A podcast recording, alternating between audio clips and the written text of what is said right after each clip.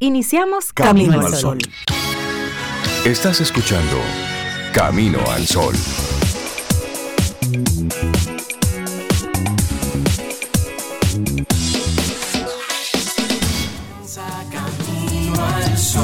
Muy buenos días y bienvenidos a Camino al Sol. Es miércoles. Estamos a primero de febrero, año 2023. Buenos días, Cintia Ortiz, Obeida Ramírez y a todos nuestros amigos y amigas Camino al Sol oyentes. Ya, fuera de estar diciéndole feliz año nuevo a la gente que usted está viendo por ahí. Se acabó enero. Ya, finalmente. Sí. Porque para mí ya el 2 de enero no hay que estar felicitando. Ya, se acabó. ya. Sí, todavía el 2 de enero se 31. Sí, sí, sí. Hoy no, ya no, pero desde hasta ayer. Bueno, te, te acepto hasta el 5. Ya, hasta el 5, una semana. Pero ya. Ya está bueno. O sea que arrancamos buen día, Sobe, buen día, Cintia, ¿cómo ¿y qué fue que arrancamos así Sí, sí, sí, sí, sí. Fue que me dieron. Que hoy es primero de febrero. Me Ay, dijeron Dios. feliz año nuevo ayer. Entonces Bueno, me quedé, pero- bueno, 31. Válido. Hay gente que dice todavía en enero, pero ya. Hoy estamos a primero de febrero. Ya pasó Bueno, un mes de este año. A mí el que me 31 vea y me quiera desear un feliz año nuevo, yo lo recibo. Así que él no, No, se lo lo guarde. recibo, Conmigo no se lo guarde. Yo lo recibo, pero dime tú ya. Buenos deseos. Buenos días, ajado. Rey. Los buenos deseos se Y reciben buenos días a ti. Camino al Sol oyente. Y si estás conectando hoy, feliz año nuevo, no le hagas caso a todo. feliz año nuevo. Es deseándote 12 meses buenos, buenísimos. Sí, cosas chéveres, buenas en la vida. Miren, estamos en febrero ya. Sí, Arrancó- primero de febrero. Arrancó el 2023. Sí, Ya me empezó el mes de la patria completo. El mes del carnaval. Este es el mes del carnaval. El mes del amor y de la mitad. Del amor y de o la de la amistad. Ayer me mandaron un meme, Dios mío. Déjame ver si lo encuentro, porque está tan bueno. Y así Ay. lo comparto. Pero, pero bueno, bueno. bueno. No, pero la gente está ya conectada con otra gente y en esa misma línea desearle un, un feliz día a todos los que conectan con nosotros a través de estación 97.7 FM y también camino al sol.do. Gracias por, por estar ahí, por, por conectar con nosotros, Sí. por, por darnos la darnos la oportunidad de arrancar la mañana Mucha juntos. gente fiel. Sí, a que están ahí. A estar con, desde tempranito. Desde tempranito. Muchos de ellos. Oye, el meme Rey Cintia, Ajá. a ver, ¿qué les parece a nuestros amigos Camino al Sol oyente? Gracias a una manzana, Eva conoció el sexo. Gracias a una manzana, Blancanieves encontró el amor. Gracias a una manzana, Steve Jobs conoció la fortuna. Y ustedes buscando su media naranja. Busquen manzanas. Busquen manzana. Que ahí es que hay. Eso me encantó, eso lo leí yo anoche. Oye, pero es una, es una verdad. Creativo. Es decir, nada pasado, nada bueno se ha registrado en la historia por usted encontrar una naranja. Una naranja. Aparte de que es rico, te hace morir soñando. buenísimo. Y usted es riquísimo, pero, Y vitamina C. pero hay ahí pero es tres. manzana. Ahí hay, como dicen por ahí los expertos, ahí hay tres findings. Sí, pero es porque en esos lugares no conocían tanto sobre las naranjas que eran importadas. Yo te aseguro a ti que si Steve Jobs hubiera estado por el lado del Caribe eh, con una naranja que resuelve Y o un mango. y estuviéramos teniendo una empresa Mango, que se llame. Orange, por ejemplo, pero relacionada con, con esto, con todas estas, todas estas máquinas maravillosas Enterprise. que, No, que- no que son. Apple en este momento, o Banana, Nuestra Banana actitud- Communications. Nuestro, bueno, nuestra intención, nuestra actitud camino al sol para este miércoles, para esta mitad de semana, te la compartimos de inmediato. Creértela es necesario para que te empiecen a pasar las cosas que quieres. Ay, Listo. ¿Es verdad? Hay que apostar a eso. Tienes de- que decretarlo. Sí, Alguna- ponerle esa energía. Sí, creértelo. Las Creer que lo puedes lograr, que tú tienes la capacidad de conseguirlo, que tú te lo mereces, porque ¿por qué no? Tú tienes que creerte todas esas cosas para que te empiecen a pasar las cosas que quieres. Y es cuál es la historia que te estás contando. ¿Cuál es la historia es. que te Y dices? Ayer lo mencionábamos, hoy también. ¿Cuál es la historia que tú te estás contando? Eso es por un lado, pero por otro lado, ¿cuál es la historia que tú estás permitiendo que otros te cuenten?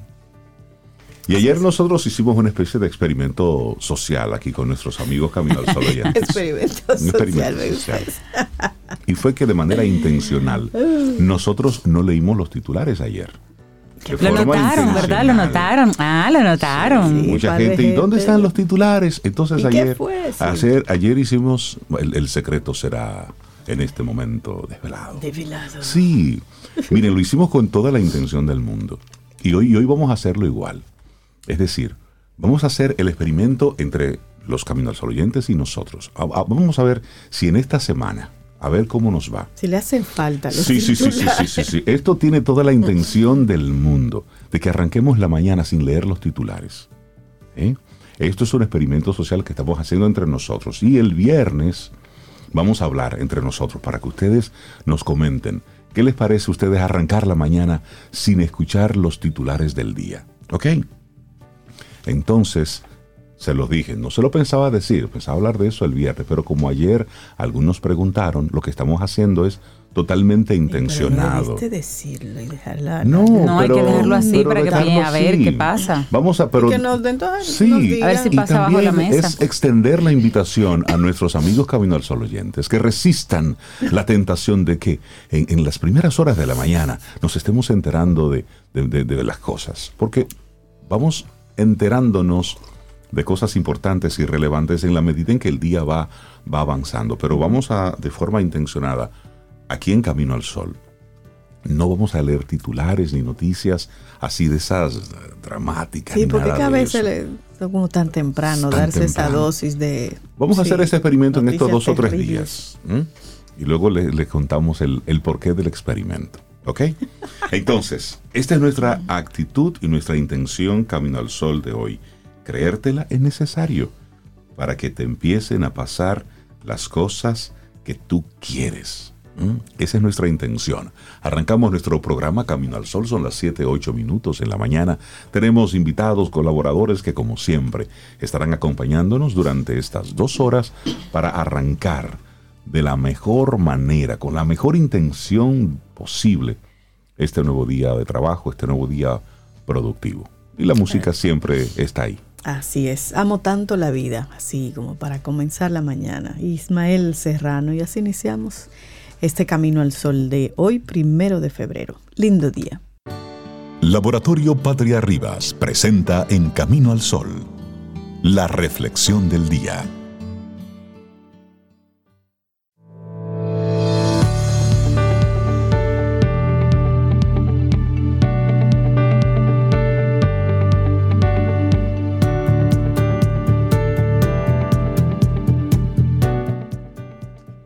Ya lo sabes, creértela es necesario para que te empiecen a pasar cosas que quieres. Y nuestra primera frase es de Peter McIntyre y dice, la confianza no viene de tener siempre la razón, sino de no tener miedo a equivocarse. Seguimos avanzando en este camino al sol. Gracias por estar con nosotros, 7:15 de la, de la mañana. Bueno, si usted lo sintió. ¿Tú lo sentiste, Sobe? Yo lo sentí ahora mismo. Bueno, pues así rápidamente tenemos la información de que tembló la Tierra. 5.6. Dice que fue la magnitud y que fue aquí en por Baní que tembló la Tierra. Dice aquí a 37 kilómetros de Baní. Exactamente. 7 y 11 a las 7, 11 minutos. Pero eso se captura muy rápido. Eso es ahí mismo. eso es ahí mismo. Y que afectó República Dominicana, Haití, Puerto Rico, Islas Turcas y Caicos. Eso fue ahora mismo que, 5.6. Exactamente, es decir, lo sentimos. No quedamos así como sí, sí, sí, pero fue un remenión inicial y duró. Se sintió bueno, se sintió, se sintió sabroso. Y ya estaremos dándole seguimiento a esto, pues por supuesto que sí fue un, importante temblorcito de tierra que sentimos por aquí. 5.3 es importante. Lo sentimos aquí cerca a las 7, 11 minutos en la mañana. Nuestra reflexión para esta mañana, sí, vamos a reflexionar juntos mientras, mientras pasa todo este tipo la, de la noticia fue esa. Esa fue la noticia. Respire. Respire profundo. y suelte ese susto ya. Claro. Es muy posible que si usted está manejando, está en su vehículo, pues no lo haya sentido. A menos que no haya estado eh, detenido. Pero vamos a reflexionar y luego seguimos entonces con, con el desenlace de esta información. Humildad no es pensar que eres menos, es no creerte más. Ah, y este tipo de jamaquioncitos, son Em- buenos. empiezan los aleluyas, Sí, los Dios no, mío, y a ver, que tú son buenos, donde tú pones todo en perspectiva. Y, y Ubicatex. Sí, porque nos damos cuenta de la vulnerabilidad en la que vivimos. Y que no controlamos. Totalmente. Y que nos sorprende en cualquier momento. Así mismo. Las leyendas e historias populares dan grandes lecciones. Contaba un fabulista famoso que había una vez una rana presumida que rechazó con mucha soberbia a un sapo por considerarlo poco para ella. Contaba también que más tarde la rana necesitó de la ayuda del sapo y que con humildad se vio obligada a pedirle perdón y a asumir que ella no era más que cualquier otro anfibio. Lo que le ocurrió a la famosa rana de esta fábula es lo que les ocurre a muchas personas o lo que puede pasarnos a todos en algún momento determinado de nuestras vidas. Además, están tan acostumbradas a que su actitud sea consentida que no se molestan en disimularla. Pero hablemos de la humildad. ¿Qué significa ser humilde en realidad? Como siempre que tratamos de definir algo de la forma más estándar posible, nos solemos acercar al diccionario. Es la fuente número uno. Y en este caso el diccionario de la lengua española dice que la humildad equivale a tener la virtud de ser conscientes de las debilidades y limitaciones propias. Humildad equivale a que tengas la virtud de ser consciente de tus debilidades y limitaciones. Según esto, ser humilde se opone al orgullo vanidoso que va más allá del que tiene que ver con el amor propio y la dignidad individual. En el momento en que la rana de la fábula decide rechazar al sapo, lo hace porque lo considera muy feo, pero empleando una actitud arrogante de superioridad. Y en ese sentido, el comportamiento prepotente y la superioridad moral no definen a las personas humildes. Se trata de entender quiénes somos sin la necesidad de recordárselo al resto en forma de logros, de éxitos, de dinero, de premios, Sí, de viajes. Y estarlo exhibiendo y mostrando. Yo soy Eso. humilde, pero mira aquí, Toma pam, pam, pam. milloncitos ahí de Es tú saber tú, tú quién eres y cuánto vales, pero sin restregárselo a nadie. Entonces hagamos una pregunta. ¿Cuándo estamos practicando la humildad? ¿Mm? Porque decimos, no, yo soy humilde, sí, sí, pero Sí. escuchen esto, la humildad es en la misma medida una cualidad y un comportamiento que nos sitúa ante los demás, por lo que podemos decir que la humildad se puede practicar en cualquier acción que tomemos. Por ejemplo, lo hacemos en las siguientes situaciones. Por ejemplo, descubriéndonos a nosotros mismos, comprendiendo que todos tenemos nuestras experiencias y circunstancias y dando por hecho que no podemos juzgar el camino de los demás sin habernos puesto en sus zapatos. Sí. Ahí nosotros realmente comenzamos a practicar La humildad. la humildad. pero también admitiendo nuestras equivocaciones y aprendiendo a pedir perdón cuando sea oportuno. Esta quizás sea una de las actitudes que más nos cueste asumir porque nos pone de cara a nosotros mismos. Por esa razón, saber perdonar y aprender de los errores nos hace humildes. Bueno, y también valorando las limitaciones y las libertades que tenemos. Somos libres para decidir, para tomar decisiones hacia un futuro u otro, pero dentro de unos límites.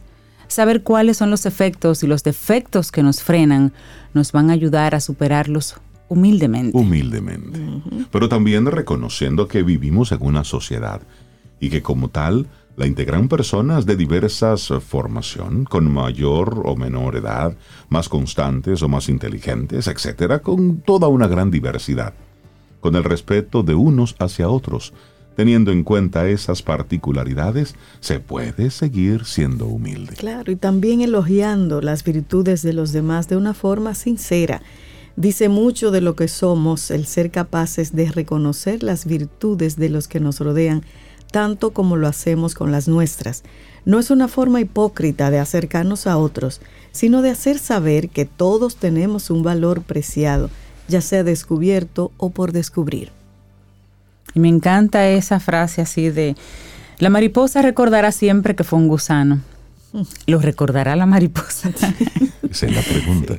Teniendo en cuenta todo lo dicho, la humildad tiene tanto valor que aquel que la consigue va a recordar siempre cómo mantenerla, porque habrá sabido encontrar armonía y paz interior. Además, habrá sabido alejarse de la vanidad y del apego material a las cosas. La mariposa, como decíamos, siempre recordará que fue gusano, porque sabe que puede caerse en algún momento del vuelo y entonces entenderá que no es lo mismo ser humilde que tener una baja autoestima, que eso se confunde mucho. La humildad desbordada es muy bonita, siempre que sepamos cuáles son los límites a los que hay que llegar, porque de lo contrario, pues podemos hacernos daño. Así es. Podemos llegar a esa baja autoestima. Claro. La humildad logra que nos perfeccionemos, que seamos amables y fraternales con nosotros, que encontremos a gente auténtica, que nos quiera de verdad, que valoremos el esfuerzo por conseguir lo que nos hace felices, que huyamos del ego. a eso nos invita la humildad. Y cerremos con una frase de Khalil Gibran. Un hombre debe ser lo suficientemente grande como para admitir sus errores, lo suficientemente inteligente como para aprovecharlos y lo suficientemente fuerte para corregirlos. Ahí está. Humildad no es pensar que eres menos, es no creerte más. Un escrito de Cristina Medina Gómez que compartimos aquí hoy en Camino al Sol. Laboratorio Patria Rivas presentó En Camino al Sol la reflexión del día. Ten un buen día, un buen despertar. Hola. Esto es Camino al Sol. Camino al Sol.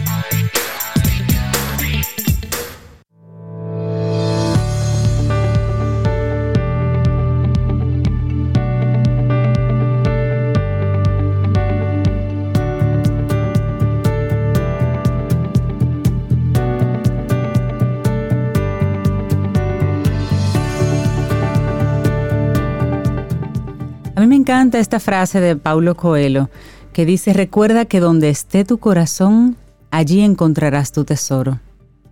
¿Qué realidad? ¿Qué realidad puesta en una simple línea? Bueno, y cuando, cuando tiembla la tierra, como tembló hace unos, hace unos minutos, ahí tú, ¿en qué pensaste? ¿Mm? ¿En qué pensaste? ¿Cuál fue tu primer pensamiento? En averiguar quién estaba bien. Entonces, Ahí es donde está tu tesoro. No, no, ser honesto, ser honesto. Lo primero que dijo fue mi mami, mi mamá. Para los que están conectando con nosotros ahora en este Camino al Sol, es, bueno, a las 7, 11 minutos en la mañana, tuvimos un temblorcito bueno de tierra de 5.3 grados. Se sintió en República Dominicana, Haití, Puerto Rico, Turcos y Caicos, las Bahamas y según el reporte que salió ahí de inmediato, fue localizado a unos 30 kilómetros de Baní. Ocurrió en el mar. Entonces, a unos 30 kilómetros de Baní estamos, por supuesto, dándole seguimiento sí a esta información para que nosotros estemos enterados de todo lo que, de todo lo que va. Pero a propósito de eso que tú dices, Cintia, es cierto. Donde está tu corazón, ahí está tu tesoro. Así es, Rey.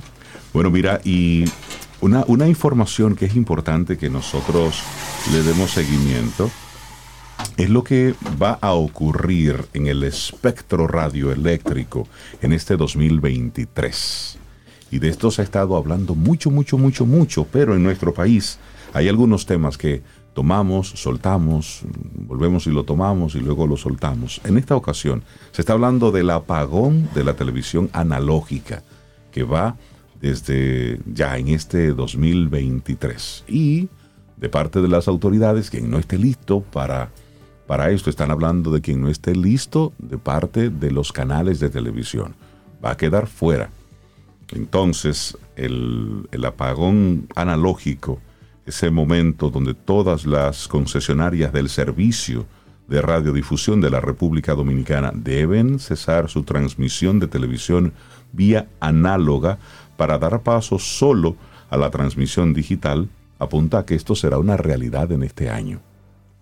Bueno, y salvando los obstáculos que han llevado a su posposición desde que se planificó todo esto en el año 2010, desde el Instituto Tecnológico de las Telecomunicaciones, mejor conocido como Indotel, se muestran confiados en que este apagón se producirá el próximo 31 de agosto a las 11.59 de la noche, como le establece una resolución de su Consejo Directivo del pasado 1 de septiembre de 2022. Y esta resolución también establece que el 31 de diciembre de este 2023 es la fecha del encendido digital entonces Para nosotros las cosas van como lo esperamos. Entendemos que tanto el 31 de agosto como el 31 de diciembre estaremos dando cumplimiento a esas dos fechas que no son fatales, pero sí importantes en el cronograma que hemos establecido. Esas son palabras de Nelson Arroyo, quien es el presidente del Consejo Directivo del Indotel actualmente.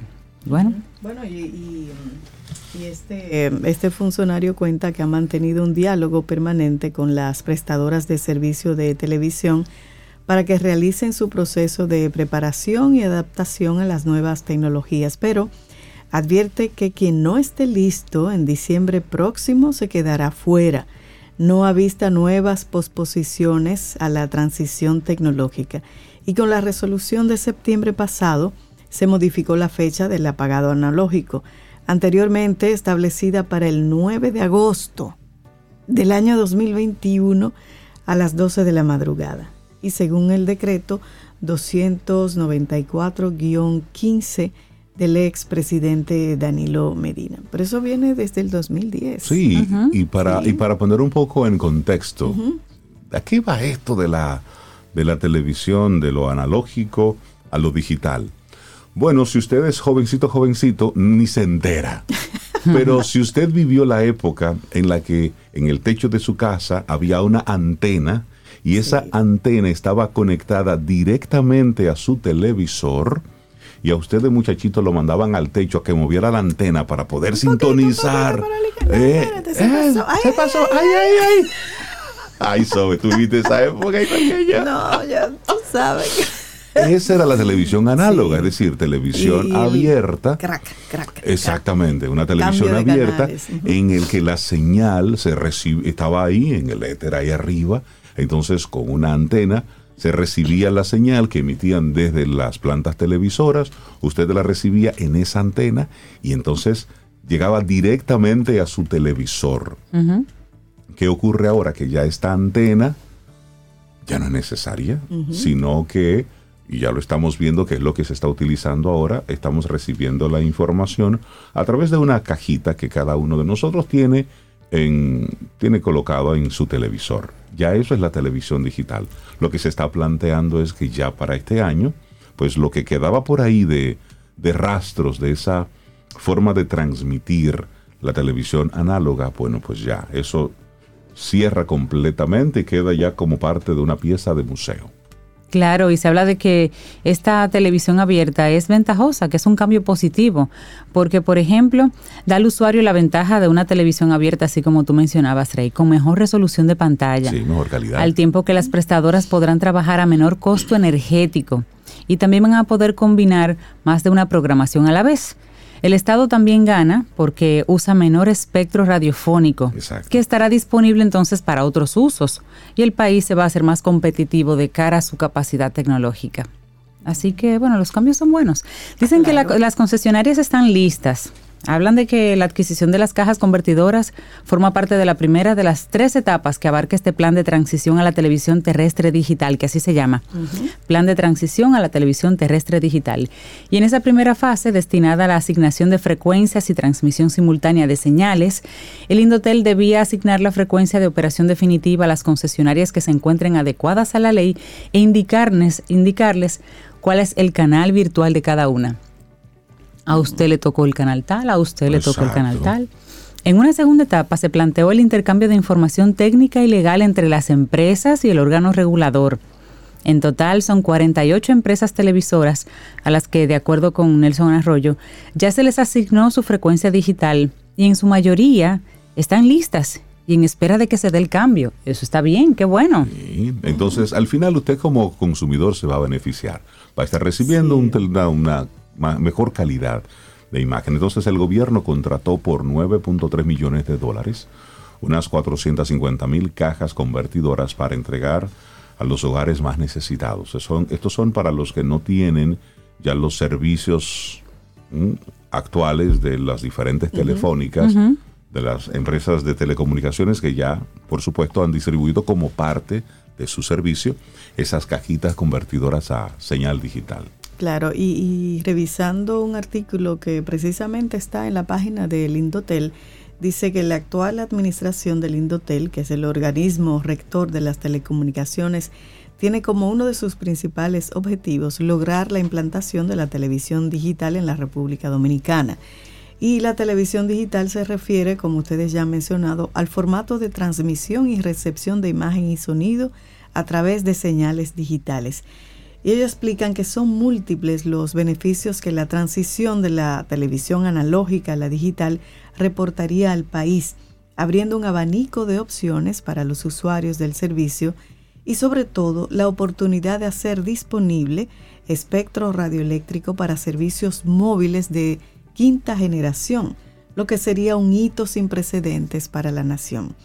Y hablan ahí de los estándares y todo, pero entre los beneficios de la digitalización de la televisión se encuentran, como ya dijeron Rey y Cintia, la calidad del sonido, el cual incorpora decodificadores Dolby Digital para lograr un sonido envolvente y sobre todo la calidad de alta definición de la imagen.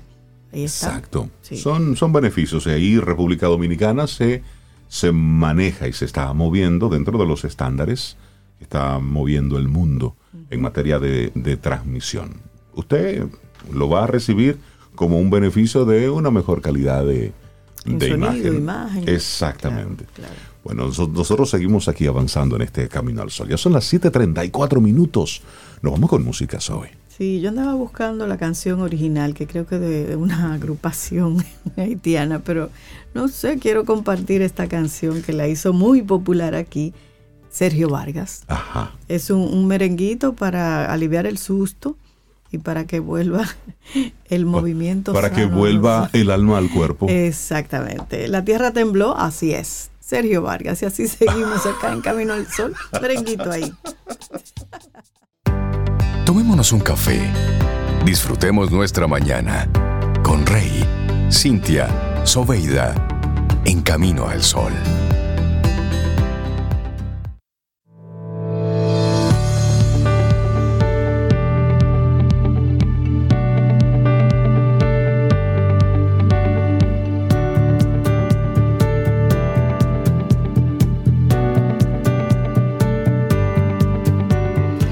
Llévate el electrodoméstico Cuisinart que prefieras. En Supermercados Nacional, acumula puntos, paga la diferencia y llévate uno de los cinco modelos que tenemos para ti. Horno Air Fryer, cafetera con moledor, olla multifuncional, licuadora y tostadora. Adicional, recibe un 15% de descuento si pagas la diferencia con las tarjetas de crédito personales Scotiabank, más un 5% de ahorro regular al pagar con sumas SN de American Express. Supermercados Nacional, la gran diferencia. Promoción válida hasta agotar existencia. Y seguimos avanzando en este Camino al Sol. Y nosotros hemos visto, Cintia Sobe, amigos, Camino al Sol oyentes, cómo muchas películas se han convertido en una especie de antesala de lo que va a ocurrir. Nos muestran una especie de futuro en el que ocurren cosas y a lo largo de la historia hemos visto cómo algunas de esas cosas que nos mostraban en las películas se van dando, bueno, se van materializando. yo había visto eso. ¿Dónde fue que lo vi? pero antes de eso, los Jetstones. Exacto. El mismo Dick Tracy, con las cosas que utilizaba. Sí, eran avanzados. Sí, eran avanzados. Entonces, ¿qué hemos estado viendo? Que algunas, algunas series que estamos, que estamos viendo en este tiempo están como de, de una manera u otra prediciendo lo que va a ocurrir. Hemos visto la serie de Netflix. Eh, Black Mirror, ah, como va mostrando un futuro a propósito del uso de las tecnologías en el que si usted ve la serie y luego compara con lo que está mm, entonces aunque no esté sucediendo tú dices está todo planteado para que eso pase. Para que eso pase. Entonces ahí viene un poco de condicionamiento.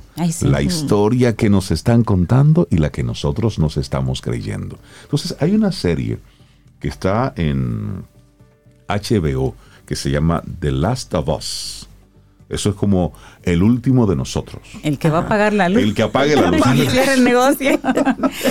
Mira, sí, esa, esa serie ha tomado mucha fuerza. Y entonces esta serie plantea algo y es que hay un hongo. Yo no, no, no le voy a hacer spoiler ni nada de eso porque hay un hongo y ese hongo produce que la gente, bueno, se convierta en zombie. ¿En zombie? En zombie. Sí. Entonces, ¿qué ocurre? sí, sí. Suena, suena complicado, suena complejo, pero aquel video de Michael Jackson que vimos en principios de la década 80, el de Thriller. El video. Ese era el video. Que cambió el mundo el video. Exactamente. Entonces, uno, una serie de expertos se hicieron la pregunta, ¿es posible que ocurra una infección de hongos como la que se está reflejando en esta película, en esta serie? Es la pregunta que hacen los expertos. Sobre todo es que esos guionistas tienen esa capacidad de tomar tanta información real y convertirla en algo de ficción, pero partiendo de algo real que tú dices, pero es que eso entonces puede pasar, porque por ejemplo el hongo que afecta en esa película a, a, los seres humanos que lo convierte en zombies es un hongo de la especie Cordyceps. Y esa especie existe en la realidad. Es un hongo real. Te deja pensando por qué eso existe en la realidad. ¿Por qué tomaron ese hongo ah, para esa película? Para mortificar a uno. bueno. ¿Por qué no le pudieron poner otro, otra idea que no sea real? En una secuencia de una serie que se llama Planet Earth, que hizo la, la BBC, se puede observar, si, si, lo ves ese documental, como uno de ellos, un hongo córdice, toma el control de una hormiga como en esa película, pues toman control del cuerpo de una persona. Y de hecho ese clip de hormigas zombies inspiró The Last of Us, posiblemente el mejor videojuego. Se habla de que es el mejor videojuego y la película The Last of Us es una adaptación de, ese, famoso videojuego. Pero mira. bueno, hay, hay expertos que dicen que hay una serie de hongos que sí, que tienen una capacidad importante y que es para, para observar el comportamiento. Hay amenazas mortales reales, dicen los, los expertos, dicen los especialistas.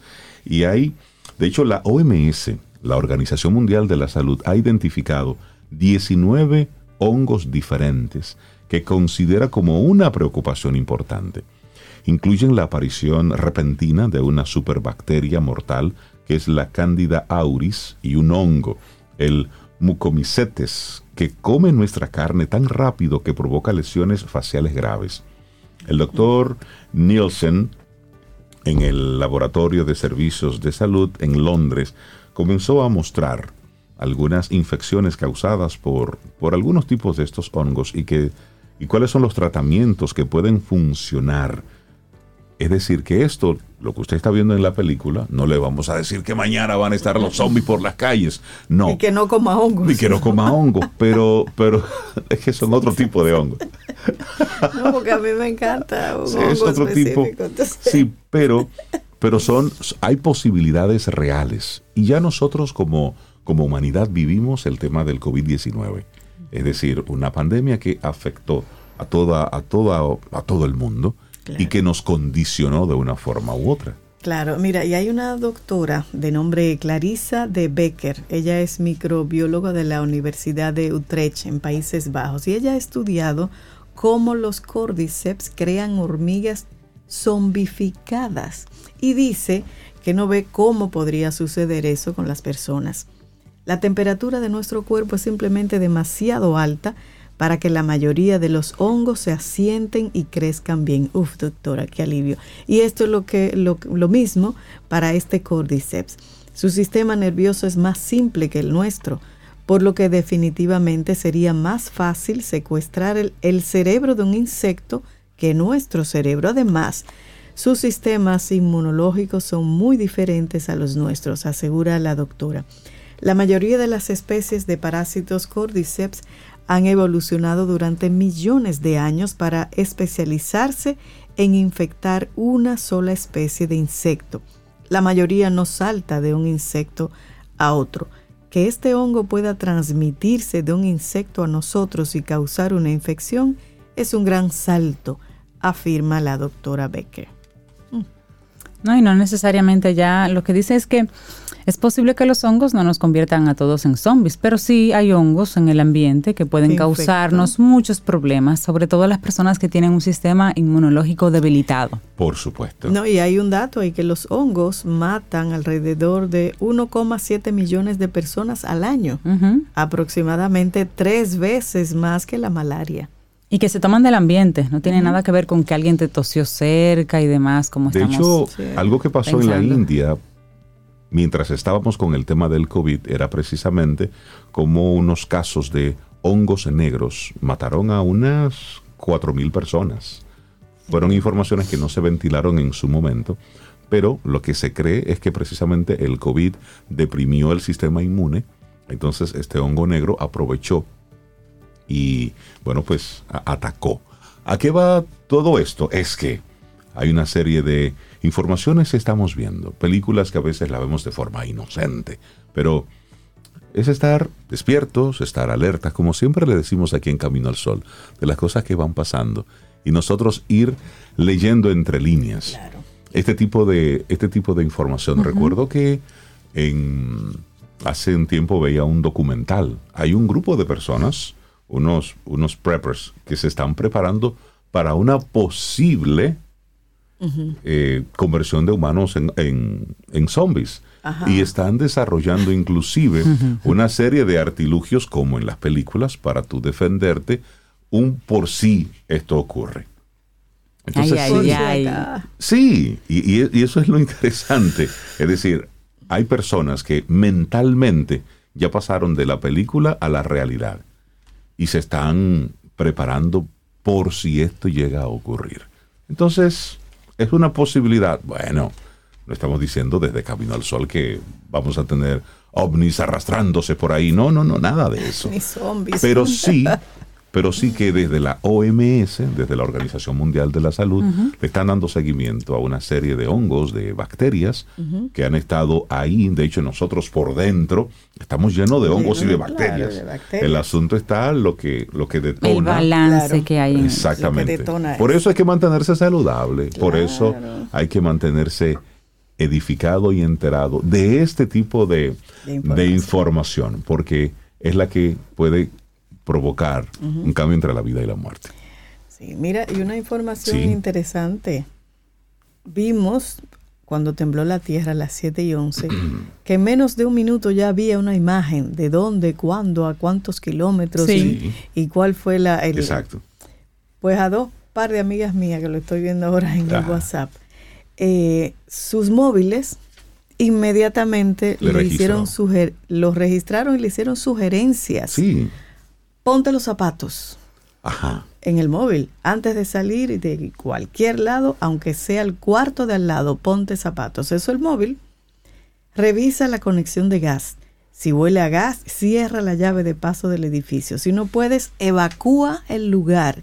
Y la última, aléjate de los edificios dañados. Verifica si hay grietas o daños. Evacúa el edificio si crees que puede derrumbarse.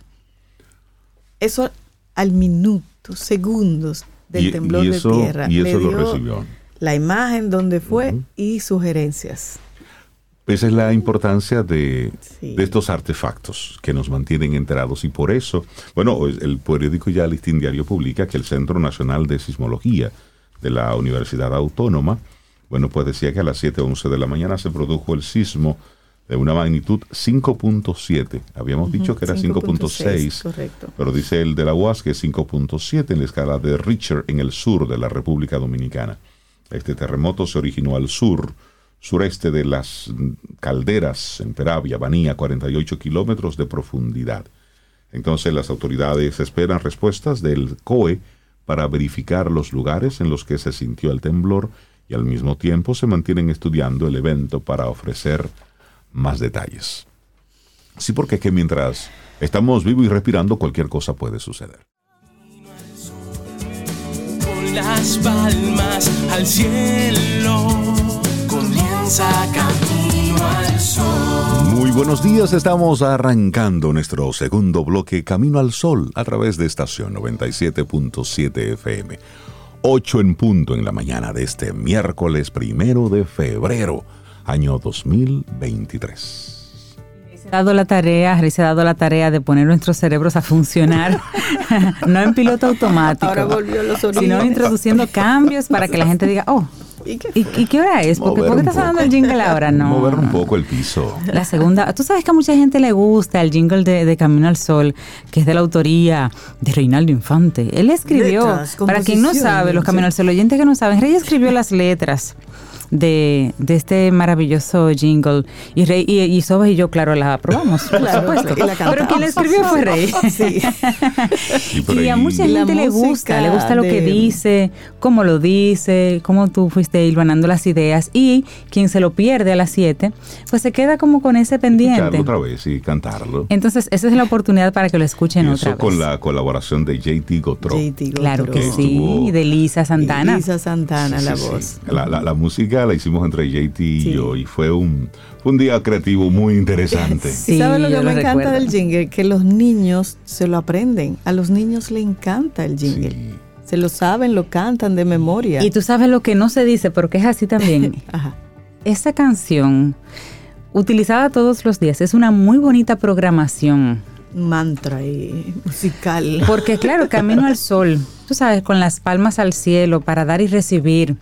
Eh, cada una de las letras es una bonita programación para que tú salgas a la calle esperando lo mejor y entregando lo mejor. Y cuando tú haces de eso un hábito, tú, tu esposo, tu esposa, tu novio, tu jefe, tu- tus hijos, yo pienso que eventualmente Ujú. tendremos, seremos cada vez mejores Porque nos estamos contando otra historia. por la historia que nos estamos contando a través de este jingle. Claro. Y bueno, esto en esa es, un- es una, una canción, un jingle de, de un programa de radio, pero al final es invitarte a que cuidemos lo que tú permites que entre a ti. ¿Cuáles son esas cosas que tú constantemente permites que estén permeando en tu cerebro, que te están programando? Sin darte cuenta, Sin darte nos están programando. Los medios masivos de comunicación tienen ese poder, porque de tanto repetirnos algo, nos lo vamos lo- creyendo. lo vamos creyendo, y saben claro. qué? No nos damos cuenta, porque hay mucha información. La mayoría va a través de nuestro subconsciente. Claro. No va de forma directa. Entonces es ahí donde nosotros tenemos que levantar bandera y decir, un alto, yo cuido lo que permito que entre a mi ser. Y eso es una responsabilidad nuestra. Antes teníamos medios de comunicación de forma unidireccional, donde tú elegías, escucho esto o no. Pero ahora tenemos esa bidireccionalidad, donde hay una comunicación entre todos y hay una gran diversidad de contenido. Si antes no habían, tú tenías dos, tres, cuatro, cinco opciones, ahora tú tienes una infinidad de contenidos para elegir. Y tú eliges cómo tú quieres arrancar tu día, cómo tú quieres arrancar la mañana, cómo tú quieres continuar con tu dinámica del día. Y tú te informabas. Tú salías, leías la prensa local y salías y te informabas. Y salías luego a tu vida. Pero tú tenías la noticia de cosas que pasaron aquí buenas, de cosas no tan buenas, pero eran pocas. Pero ahora tú te abrumas, porque es que tú sabes lo que pasa en Burkina Faso, lo que está pasando en, Indonesia, lo que está. Y tú te abrumas, aunque tú no puedas hacer nada para Claro, mejorarlo. Entonces, porque se da una empatía. Por es decir, eso es aunque que- tú no conozcas a esa persona, correcto. pero desde que tú ves ese video catastrófico, desde que tú te enteras de esa tragedia que ocurrió a miles de kilómetros de distancia, pero es de humanos tú conectar emocionalmente con esa tragedia. Entonces, tú sumas la tragedia de todas aquí, las la partes de del mundo, la de nos- más la tuya. Mira, por ejemplo, eh, ella es Mirna Cambero, Camino al Sol Oyente. Sí. Está en España. Se enteró de la información del temblor eh, y nos está diciendo. pero a no Mirna yo la conozco y tú no, no es Mirna, no es Mirna Cambero. Ella dice, Mirna lo que dice es que le encantan los titulares, que Ah. tiene sentimientos encontrados porque le gusta escuchar a Rey peleando con los titulares. Ay, pero un gran abrazo para Mirna, un gran abrazo para ti. Un abrazo, pero... Pero, sí, es que nos enteramos de más cosas y sentimos que el, que el mundo va a peor. Pero en muchas cosas, Entonces, como el estamos... mundo va, Va mejor. mejor. Claro que sí. sí, sí, sí, El mundo, señores, esta es la mejor época para estar vivos, con la mayor cantidad de oportunidades, con las opciones que tenemos que antes nos- no existían, Claro, claro. con la mejor calidad de vida posible hasta el momento. En el futuro será mucho mejor que lo de ahora, pero estamos viviendo muy bien si lo comparamos históricamente con todo lo que ha pasado en la humanidad. Actualmente, señora, Claro. guerra en Ucrania, la gente muriendo, sus casas destruidas, hambruna por otro lado. Y tú vas a tu trabajo ahora, ponte contento. un temblorcito, un susto. Bueno, un sustito para ponernos un poco los pies sobre la tierra, pero entonces en esa misma línea darle los buenos días y la bienvenida a María Eugenia Ríos Lama, psicóloga, docente, directora de Nueva Acrópolis Dominicana, para que hablemos hoy de la fuerza interna del renacimiento. Maru, buenos días, bienvenida de nuevo a Camino al Sol, ¿cómo estás? Muy buenos días, estoy muy bien. escuchándolos, escuchándolos. La verdad que ya me quitaron todo lo que iba a decir. No, no, Maru, te recibimos filosofando, sí, te recibimos filosofando solamente. Eso ha sido, pero como si estuviéramos conectados, pero directamente con este renacimiento. Bueno, pues si te parece, iniciemos a, desarrollar tu tema, porque estamos conectados con eso, Maru. Sabes que nos han estado contando una serie de historias y nosotros tenemos ese poder de decir, basta ya, hasta aquí. Sí, sí, sí, claro, por supuesto. Bueno, yo siempre trayendo, y este año voy a hacer algo diferente. Pues lógico, eh, traemos cosas de la historia, de la historia, hacemos un recuento y lo hacemos un paralelo con nuestra vida actual. ¿Qué les parece? Me encanta eso. Entonces, si empezamos, hablamos de leyes, ¿verdad? Leyes universales. Las leyes universales permiten un equilibrio, un orden y por supuesto dan un sentido a la vida. Una de las leyes que vamos a tomar el día de hoy es la ley de la ciclicidad. La vida es cíclica, la historia es cíclica y repetitiva también. La naturaleza es cíclica y repetitiva. Por ejemplo, damos un ejemplo, entonces en la naturaleza, ¿cuántas primaveras hemos vivido? ¿Cuántos veranos? ¿Cuántos inviernos? En fin, claro que nosotros tenemos estaciones muy cortas, pero las tenemos, las tenemos. Hay un eterno retorno. Y cada vez que hay este retorno, este proceso de vuelta, de giro, lo tenemos que hacer, por supuesto, como humanidad y como individuos cada vez mejor. La palabra renacimiento es volver a nacer.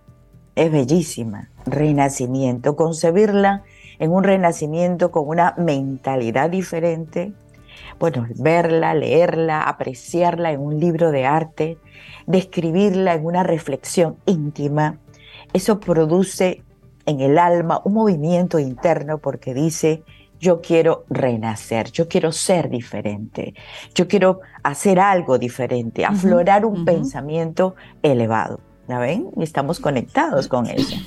Entonces, traigo referencia al renacimiento italiano, que es lo más próximo que hemos tenido dentro de la historia de la humanidad próximo, porque cuántos renacimientos, renacimientos en Oriente, renacimientos en Occidente, renacimientos de humanidad como civilización, como cultura, como grupo humano y también un renacimiento individual. Renacimiento es, decía Marcilo Ficino, neoplatónico, miren, renacentista, me estoy yendo al siglo XV, siglo XVI Eh, es que hay que traer cosas a veces a nuestra memoria. Decía, todo procede del bien y al bien se dirige.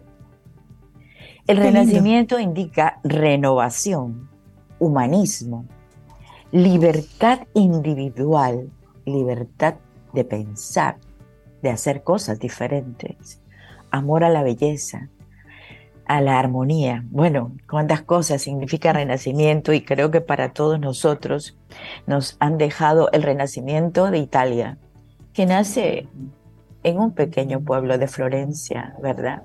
Pero que se expande por toda Europa. Nos ha dejado obras incomparables, de incomparable belleza, que bueno, creo que recordando un poco, un poco de cultura, Sandro Botticelli, Leonardo da Vinci, Miguel Ángel, Rafael, arquitectura, literatura. Bueno, fue un renacimiento. Pero ¿qué cambió? Cambió la mentalidad de estos seres humanos. Y hablamos del humanismo, sobre todo el humanismo, donde se, el concepto de humanismo va otorgando al ser, al ser humano, perdón la expresión así, ser humano, la capacidad creativa sin límites. Esa la tenemos nosotros. Una capacidad creativa, una capacidad de imaginar más voluntad para ponerlo en práctica. O sea que el humanismo impregna de nuestra alma, de nuestro accionar día a día, es un impulso a un renacimiento interno. Esto es cíclico también. Entonces, si estamos viviendo una época difícil, pero que hay que sacarle provecho porque hay oportunidades, las épocas complicadas son las mayores, el mayor caldo de cultivo para las oportunidades de un renacer. Nuestra época continúa habiendo hombres y mujeres con mentalidad renacentista, con una mentalidad diferente. Queremos hacer cosas posibles, un mundo nuevo, un mundo mejor, un ser humano renovado, un ser humano mejor. Podemos renacer interiormente y podemos hacer que la historia vaya cediendo, vaya hasta esperar los grandes ciclos de la historia, porque definitivamente los grandes ciclos de la historia vienen, pero se tienen que ir gestando poco a poco. Entonces vamos asumiendo y somos constructores, como decían en esa época del humanismo. Ya el ser humano está empoderado. ¿Para qué? para que sea dueño de su propia vida, para que sea constructor, artífice de su propio destino. Y es un destino histórico que está en nuestras manos. Todo está conectado. Nos enteramos de todo porque todos estamos conectados. Pero también si todos estamos conectados, somos responsables de esta evolución individual y de una evolución y un avance colectivo. O sea, el, el renacimiento y la fuerza interna que trae el renacimiento es que la trae el ser humano dentro de sí. Es lo primero. Y luego gestamos una historia diferente. A ver, asumir, por ejemplo, asumir parte integrante de este mundo nos relaciona con una actitud de búsqueda. Estamos buscando algo diferente, queremos algo diferente pero no podemos asumir una actitud pasiva, sino al contrario, ni contemplativa, sino activa. Activa con actitud de, de rescatar esos valores internos, de esos valores que deben volver a estar presentes en el ser humano. Esas potencias activas que vencen el miedo, que vencen la incertidumbre y que a veces nos quieren nublar nuestros grandes ideales, pero nosotros podemos disipar para que estos ideales permanezcan en nuestra vida. Maru, tú mencionas que eso, es una fuerza interna que todos tenemos, pero ¿se da alguna condición en particular en la que nosotros, digamos, seamos conscientes de esa fuerza? hay edades en la vida y ciclos en la vida que esa fuerza está guardada en una funda, o sea, no, no somos conscientes. Eh, tal vez el entorno mismo en el que en el que estamos no nos permite a nosotros eh, darnos cuenta de eso, o sea, el, entorno, las personas a nuestro alrededor, como dice Rey y todo el día, toda la mañana, la narrativa que nos dicen, que nos decimos, nos permiten darnos cuenta de esa fuerza interior. ¿La tenemos todos ciertamente? La tenemos todos, ciertamente desde que el humano ha evolucionado, y no voy a entrar ahora en temas de evolución, pero sí, y el desarrollo mental del ser humano lo tenemos todo. Si están en fundas, pues todo depende también de la fuerza, esa fuerza interior, una fuerza de voluntad, una fuerza de voluntad, disciplina, esfuerzo, porque esto no es fácil. Mm. O sea, ¿quién dijo que las cosas eran fáciles? Hay que hacerlas. No, es que nos vendieron una idea de facilismo, de comodidad, un consumismo impresionante. Entonces hay cosas que tenemos que sacarlo de la funda y volver a, a ponerlos en uso. Eso depende de nosotros. Entusiasmo. ¿Cómo hay entusiasmo para unas cosas y para otras no? Y para las que son buenas, las más buenas, se pierde el entusiasmo, se pierde las ganas. Increíble. Parece que eh, no pudiéramos tener un buen discernimiento, poder tener claridad en nuestra forma de pensar. Pero sí existe dentro de nosotros esa fuerza, esa, ese compromiso con la vida. Claro, yo creo que si decimos a todos los caminos solo oyentes, ¿quién vota por una vida mejor, por hacer una vida mejor? Todos decimos que sí. La tenemos bien, pero la podemos hacer mejor. Entonces, ese es el poder a que llamamos a través del humanismo, a través de volver a esos valores que son atemporales, eh, a través del, sí, cuando digo el mundo clásico, no me refiero únicamente a Grecia, el clásico es lo mejor de cada época. Si ustedes van a recordar lo mejor de cada época, todavía recordamos música clásica de todos los tiempos y sigue siendo, sigue siendo actual. Es un clásico, es un clásico. María Eugenia, y, tú has mencionado, eh, Cintia mencionó sacar de la funda, tú lo dijiste, ese accionar. Esto es filosofía para la vida, es como día a día. ¿Cómo en nuestra cotidianidad rescatamos esos valores que tú has estado mencionando? En acciones cotidianas, algunas ideas. En acciones cotidianas lo más importante es hacerla. La gente a veces decimos muchas cosas, pero del dicho al hecho hay mucho trecho.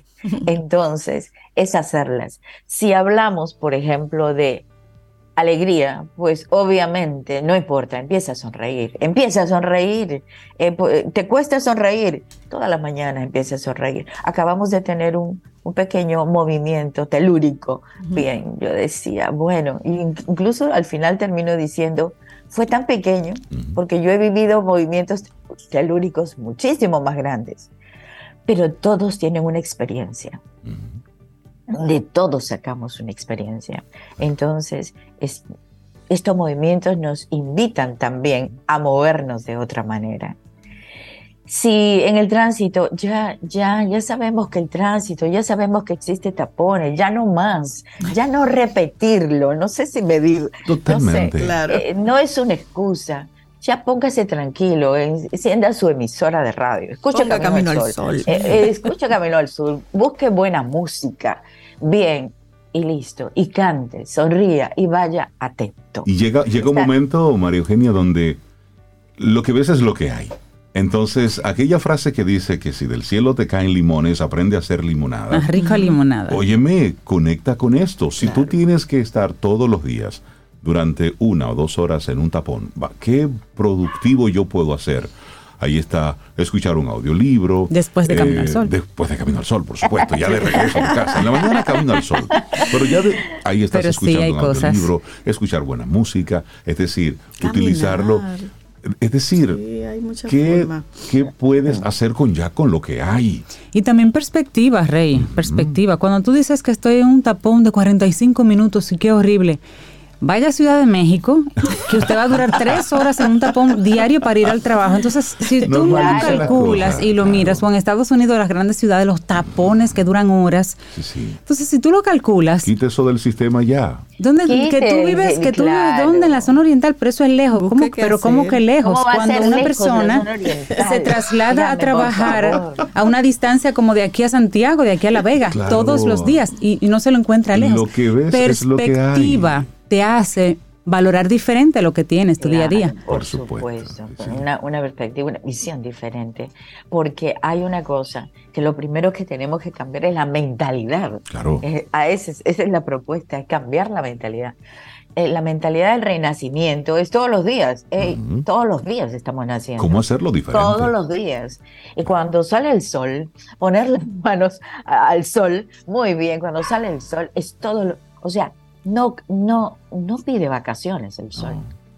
¿Alguna vez ha pedido vacaciones? Él sale y se acabó. Y se acabó. Y, y se dan cuenta, hay cosas donde la filosofía te tiene que hacer la vida, mm, hacer ver la vida de otra manera. De otra forma. De otra forma, para actuar de otra forma.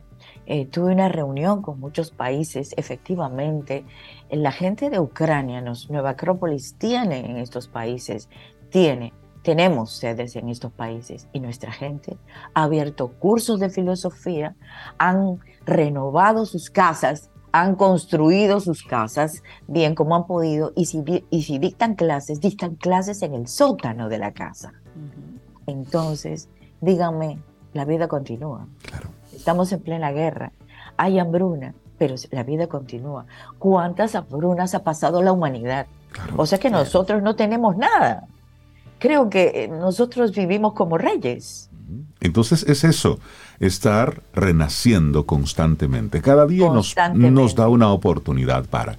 Y es posible que tú en este momento, amigo, amiga Camino al Sol oyente, digas, sí, pero es muy fácil decirlo desde una cabina de radio. Mira, eh, nosotros al igual que tú, nosotros al igual que tú tenemos nuestra situación. Vivimos en el día a día. Es decir, no estamos hablando desde una postura mágica en una en la cima de una montaña, no, aquí estamos en el día a día resolviendo ¿eh?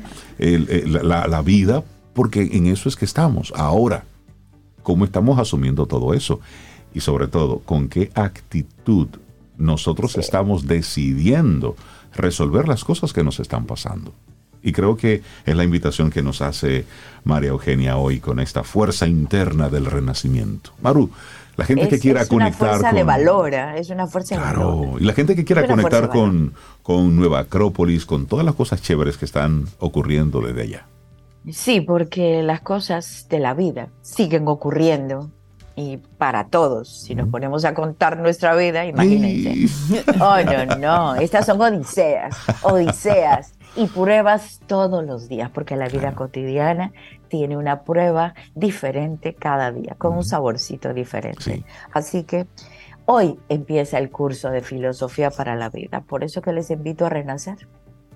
Por eso me aprovecho este espacio de Camino al Sol para invitarlos a todos ustedes y decir, sí, porque a mí la historia, por ejemplo, el aprender la historia, el ver el, el, la ciclicidad de la historia me enseñó a comprender este momento histórico que estamos viviendo.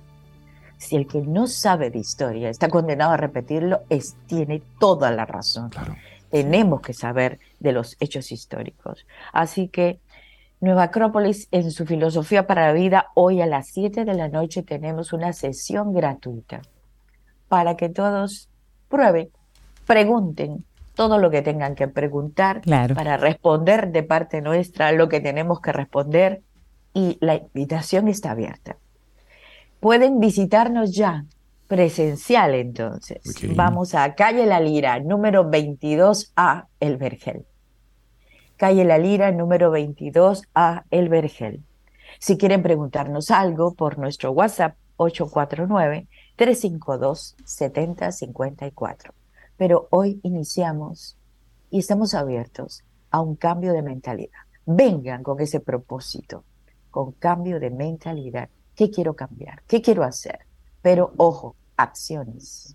Menos palabras y más acción. Y más acción. Eso es lo que necesitamos. María Eugenia Ríos Lamas, directora de Nueva Acrópolis Dominicana.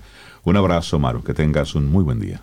Muchas gracias. Muy buenos días. Hasta pronto. Hasta pronto. un gran abrazo, María Eugenia.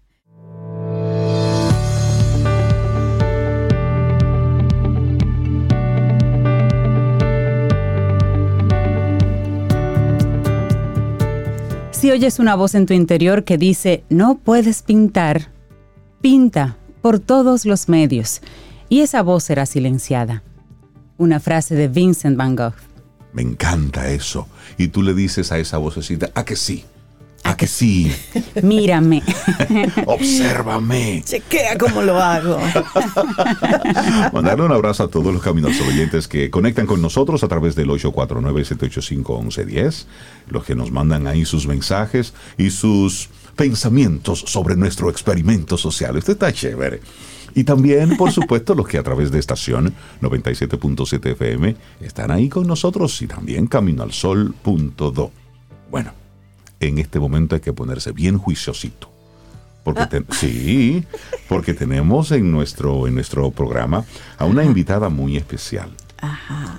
Priscila Velázquez, autora. Yo digo su nombre así, pero me gustaría que sea Sobeida quien, quien tenga esa oportunidad de introducir, de presentarnos a Priscila Velázquez. Bueno, Priscila Velázquez Rivera es una joven escritora dominicana que ya tiene en su haber, hasta que yo conozco, ya me corregirá ahorita, dos libros, ambos ganadores de premio. El primero, que fue su libro La valiente piconera, ganó un premio en España.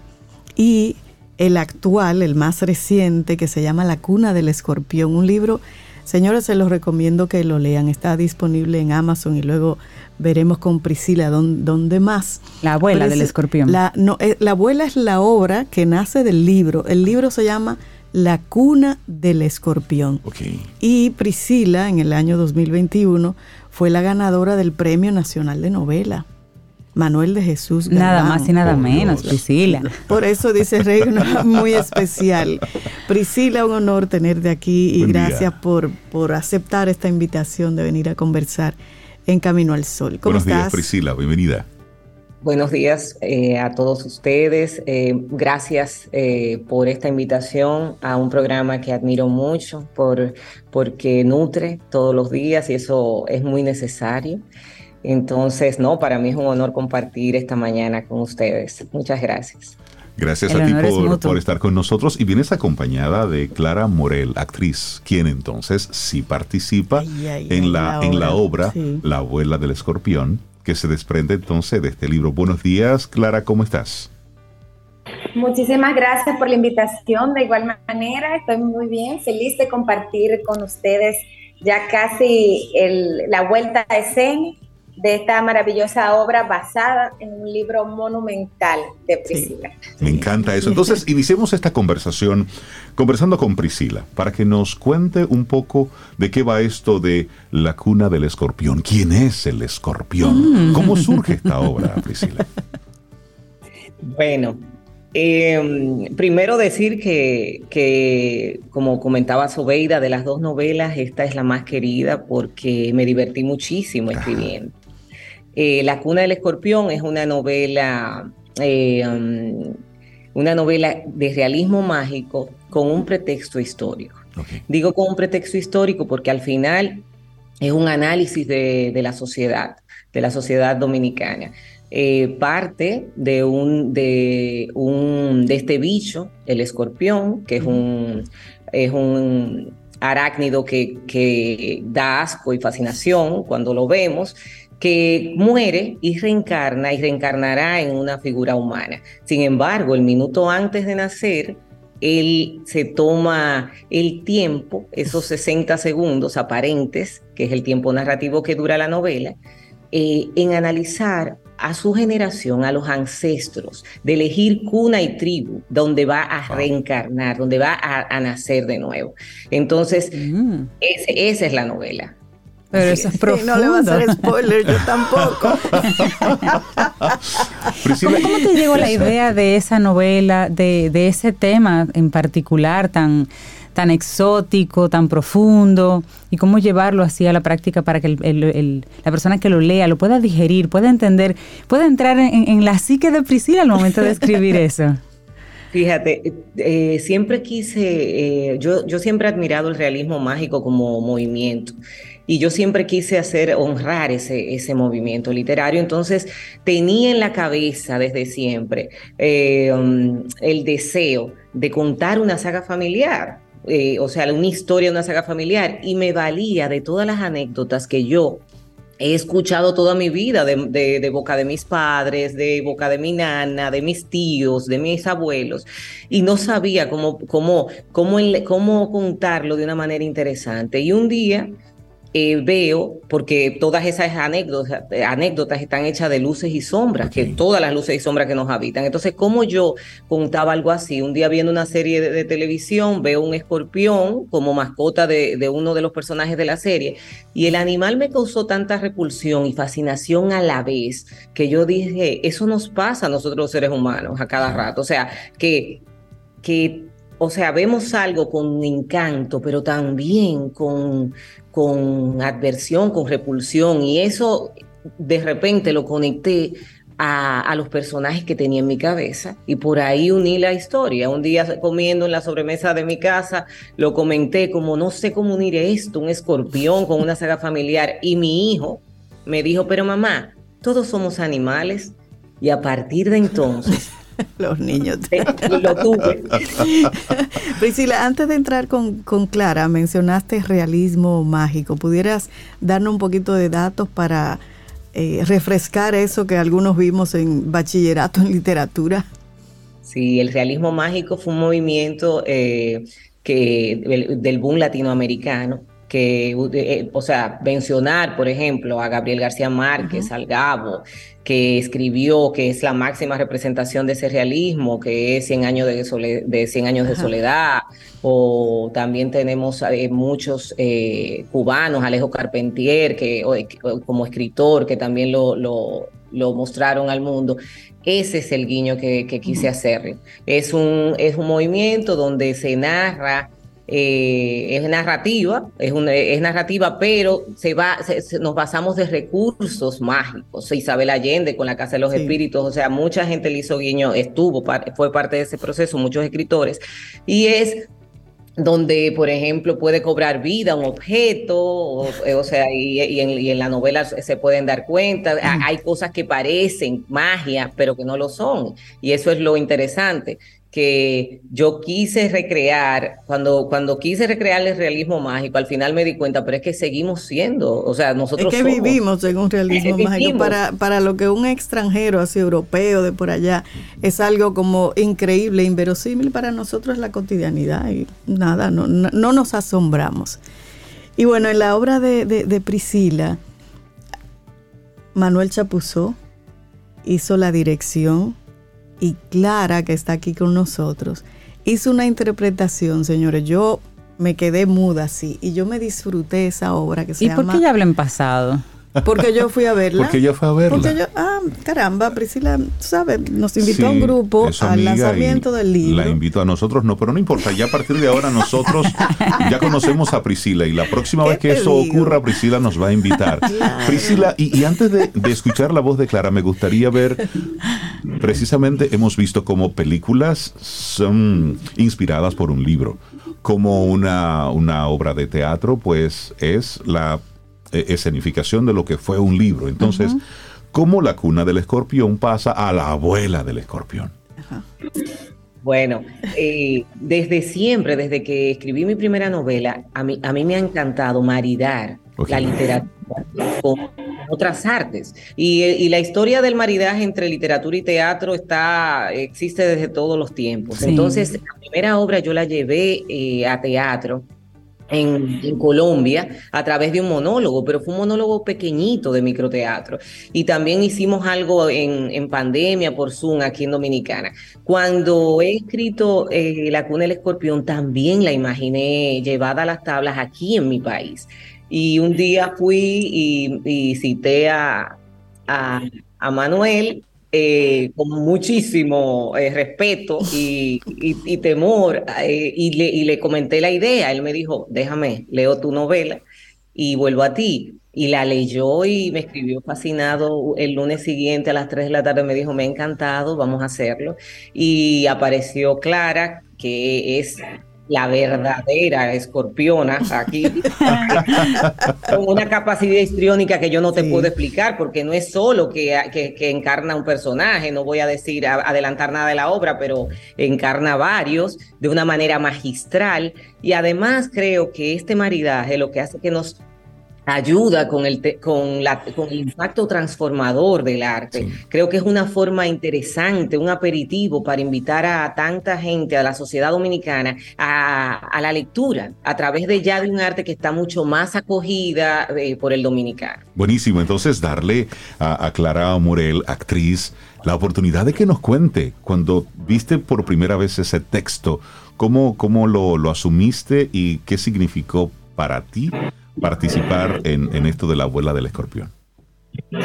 Bueno, eh, quedé fascinada de inmediato. Yo, el primer acercamiento que tuve al texto fue a través de la dramaturgia de Manuel eh, y posteriormente hice la lectura. Y en ambos casos, primero porque Manuel hace un recorrido, eh, digamos, resumido de la novela basado en un capítulo, que es el capítulo de la Gorgona, la abuela del escorpión.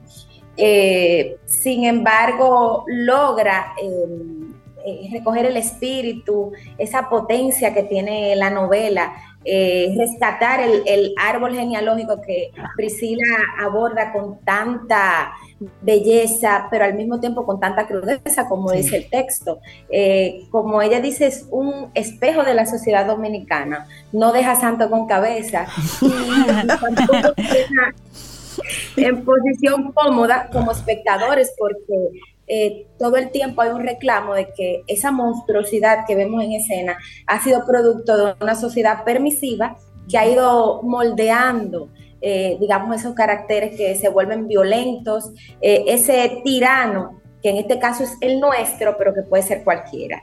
Es un personaje maravilloso el que interpreto, Silveria, que da voz a otros personajes de la historia. Eh, la dirección, como bien has dicho, es de Manuel Chapuzón y él crea un universo potentísimo eh, que, rescata esa belleza, esa dureza de la, novela. La producción es de Canek Denis. Entonces, yo mm, de verdad me quedo con, deseos de, ver, de, conectar, de tener acceso al, libro. Entonces, Priscila, tenemos la oportunidad de ver entonces la abuela del escorpión de nuevo. Habrá una puesta en escena, ¿Cuáles son? Danos las coordenadas. El libro. El libro, ¿dónde lo podemos Yo te lo puedo prestar, pero... No, no, no. Me gustaría uno de Priscila. Ah, ayuda, apoye el oficio, por Dios. Deja que el señor vaya, cuesta. Dile y lo, lo compra. Uno para cada uno. Gracias, Ayúdame. Que, te ayude, que, amiga, ¿por qué fue? Sí, sí, me chispoteé ahí. Perdón, Priscila, perdón. Bueno, pues eh, les cuento. Eh, la la obra ha sido, ha, recibido unas críticas fenomenales eh, en la prensa y, nos, nos satisface comentar que vuelve a escena desde el 16, eh, Clara me corrige, pero desde el 16 al 19 de febrero en la Sala La Dramática de Bellas Artes, del, desde, desde el jueves 16 al sábado la tendremos en horario de 8 y media de la noche. Y el domingo creo que es una tanda más temprano, Clara, ¿cierto? Sí, es a las 6.30 el domingo. El domingo, perfecto. Las boletas están a la venta, valga la promo, en tix.do, eh, 700 pesos por persona. Es, como decíamos, una obra eh, que se disfruta muchísimo. Sí. ¿Perdón?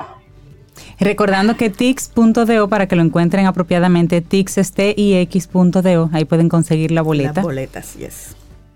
Señores, no se la pierdan, porque es una obra atemporal, o sea, eh, impacta de una manera eh, memorable. O sea, uno entra, pero no sale ileso de allí. O sea que de verdad. Eh, entra a su cuenta y riesgo.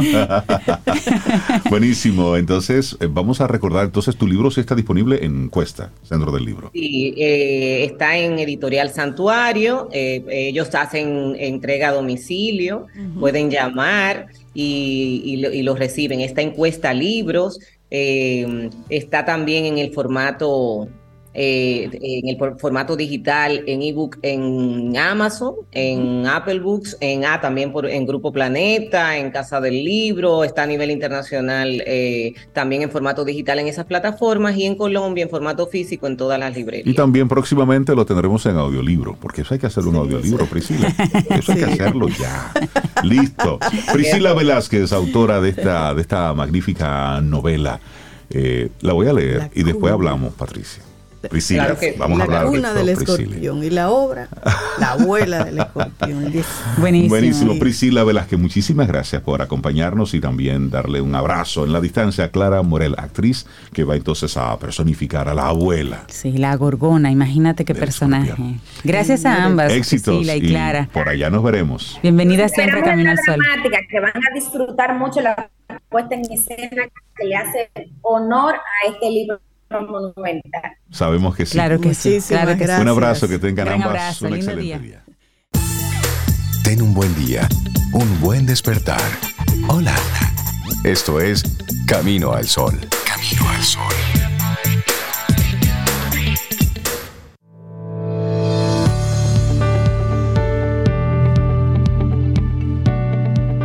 Esta frase es de Oprah Winfrey.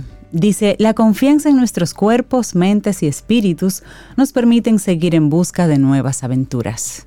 Me ha atado a nuestro tema del día de hoy, de creértelo para que te pasen las cosas que quieres. Créetelo, y eso es muy válido.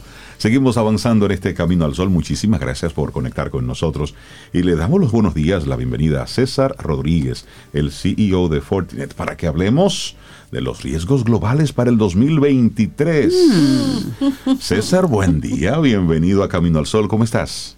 Muy bien, gracias, Reinaldo. Un, tema, no soy de Fortinet, yo trabajo con Marsh McLennan. Ah, disculpa La, la confusión, disculpa la confusión. Hablemos un poquito de esto de los riesgos globales para el 2023. Nosotros de manera individual creo que tenemos una lista. Queremos escucharte a ti, César. Ok, pues mira, eh, la verdad es que todos los años y, el año anterior estuve acá también compartiendo con ustedes en este espacio eh, el informe del año 2022 del Foro Económico Mundial y eh, que se elabora en colaboración con, con Marsh McLennan. Y pues en esta ocasión, la verdad es que este, este informe de este año es un informe supremamente interesante. ¿Y, y por qué? pues pasamos, realmente este llega a ser como el primer año de la, de la pospandemia realmente, ¿cierto?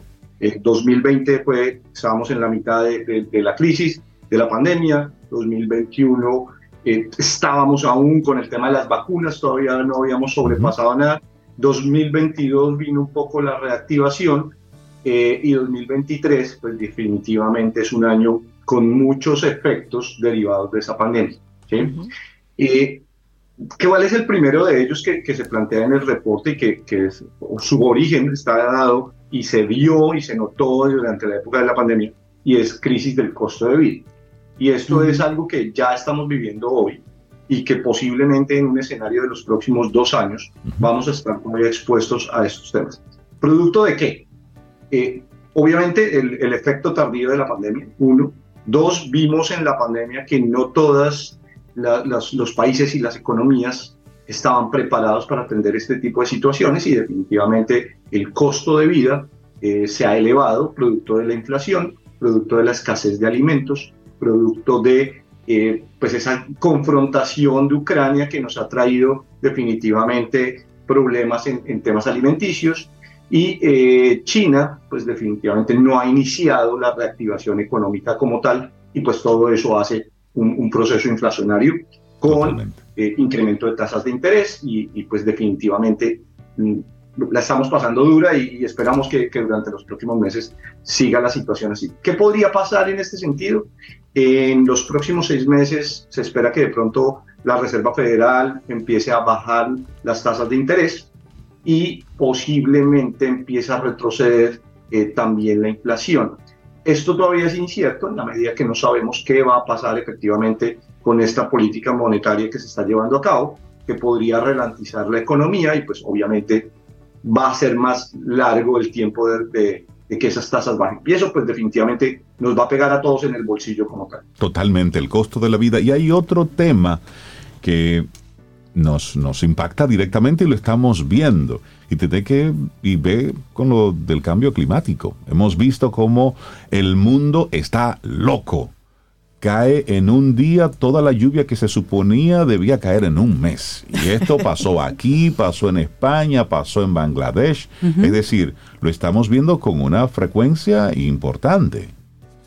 Así es, definitivamente el, tema de recursos, el tema de desastres naturales y fenómenos meteorológicos extremos es eh, en esta proyección de dos años, es el segundo riesgo más importante que, que se está esperando. Y, no se está esperando, sino que ya es una realidad. O sea, eh, definitivamente tú lo mencionas, cada día llueve más, eh, es más prolongado el tiempo de lluvias, de los periodos de lluvia o los periodos de sequía. En el caso de, del Caribe, pues definitivamente los huracanes son mucho mayores y la temporada eh, se espera que cada vez sea más intensa. Y pues todo esto definitivamente nos plantea es qué tan preparados estamos, eh, no solo nosotros como personas, sino los gobiernos, las empresas, la infraestructura en general que tenemos que resista a, esa, a ese cambio de la naturaleza. Y ahí vienen dos temas. Uno, en la visión de largo plazo es que tanto estamos adaptando efectivamente eh, nuestras vidas y nuestra forma de, actuar y la infraestructura de tal forma que resista, porque la tendencia es que esto año a año se va a ir incrementando y no necesariamente eh, las empresas o las personas o los gobiernos estamos preparados para ese futuro. ¿sí? Puede que ni siquiera, mira, algo interesante en el informe y es que evalúa eh, qué tan preparados estamos y por eso lo pone como uno de los principales riesgos para este año.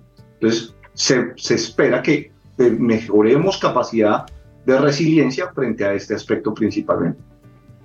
Esta información que, ustedes hacen, bueno, el Foro Económico Mundial es una de las bases, pero ¿cómo ustedes, em, digamos, César, corroboran, toda la información, los puntos que encuentran comunes, que entran directamente en este informe? ¿Cuáles son esos highlights que ustedes em, toman en consideración y para conformar lo que es este informe de riesgos 2023?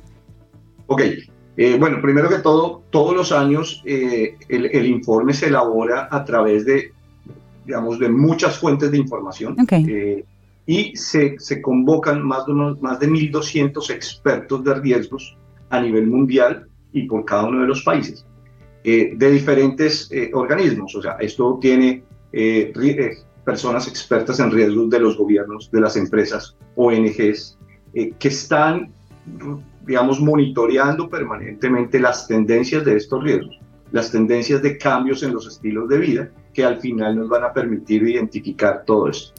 Este año el informe adicional, eh, o, generalmente el informe de los últimos años, tiene una, una parte que es la percepción de los ejecutivos de cuál es la visión de riesgos que esperan eh, y se incorpora también dentro del análisis como tal. Eh, el listado cambia un poco, definitivamente, eh, pero digamos que esos mismos riesgos cambian es de posición, pero son los asuntos que van a estar gestionando desde, desde la perspectiva de los ejecutivos en esos escenarios de, de dos años o de diez años. César, y para América Latina específicamente, o el Caribe, si, si llegamos hasta ahí, ¿cuáles son esos tres grandes desafíos que tenemos? Pues mira, en el caso de América Latina definitivamente eh, pues el tema de, de, costo de vida es, es, marca como tal. Somos economías muy dependientes de las grandes economías y eh, recibimos pues todos los efectos producto de lo que pasa en Europa y, y, en el resto del mundo, en Asia y eso. Entonces, hoy en día, por lo menos, eh, el tema de la crisis energética, producto de la guerra de Ucrania, más los efectos de la inflación, pues definitivamente ponen en primer nivel el tema de crisis eh, y costo de vida. Sin embargo, hay, otras cosas que hay que anotar y que cambiará según cada uno de los países. En el caso de República Dominicana, por lo menos el primero de ellos que, que, afectaría a República Dominicana eh, es costo de vida. Sin embargo, a diferencia del resto de Latinoamérica, se, se, acentúan mucho los riesgos económicos. Y cuando hablamos de riesgos económicos es, eh, República Dominicana fue de los países que más deuda emitió durante la época de la pandemia y como dice uno, uno de, mis colegas en la oficina, eh, la fiesta hay que pagarla. Claro. Hemos tanto dinero que, en algún momento hay que pagarla y producto de los plazos que se están venciendo, vienen los años en que hay que pagar esa deuda. Eh, ya sea la que tomaron los gobiernos, la que tomaron las empresas, las que tomamos nosotros, eh, van a venir los años en que hay que pagarla y donde vamos a ver que si la generación de, de liquidez no se tiene, pues definitivamente vamos a estar pasando eh, épocas crudas. Eh, viene el tema de inflación, definitivamente de Latinoamérica, producto de ese costo de incremento de costos, pues viene todo el tema de inflación. El punto ahí es qué tanto tiempo va a durar esta inflación alta.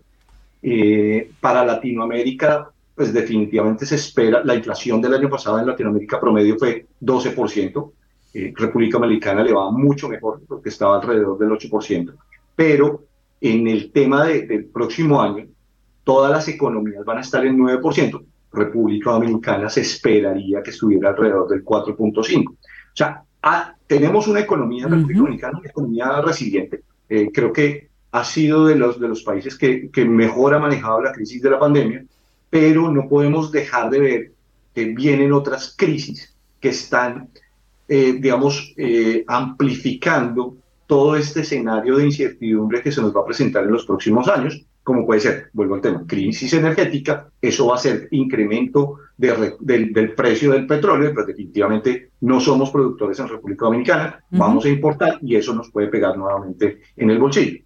Y adicional, si lo vemos en términos generales, eh, las cadenas de abastecimiento todavía no están al, al 100% y eso ha incrementado costos, puede que nos afecte la disponibilidad de alimentos, no lo hemos vivido o no lo hemos sentido, pero definitivamente eh, podría, en la medida que el conflicto de Ucrania y Rusia se prolongue y la recuperación de China y, o esa apertura de China sea mucho más lenta de lo esperado, pues definitivamente el tema de inflación y el tema de, costo de vida va a ser. No podemos dejar de, mano pues el tema de desastres naturales.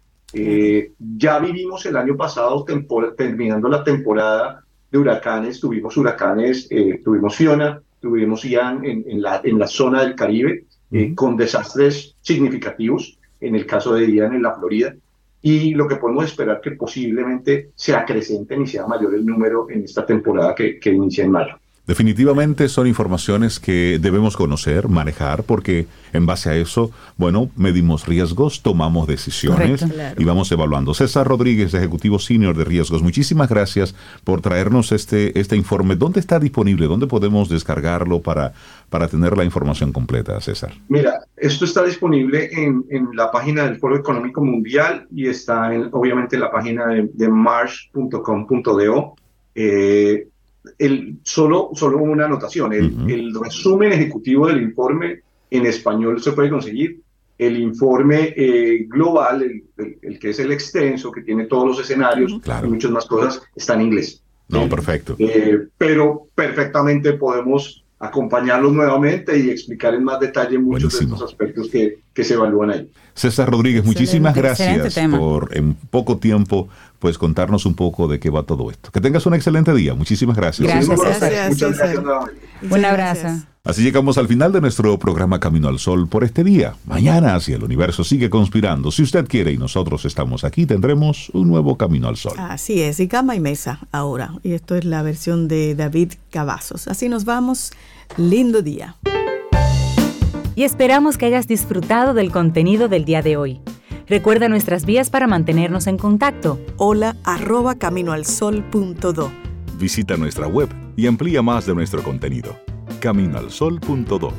Hasta, una, próxima, edición. Y pásala bien.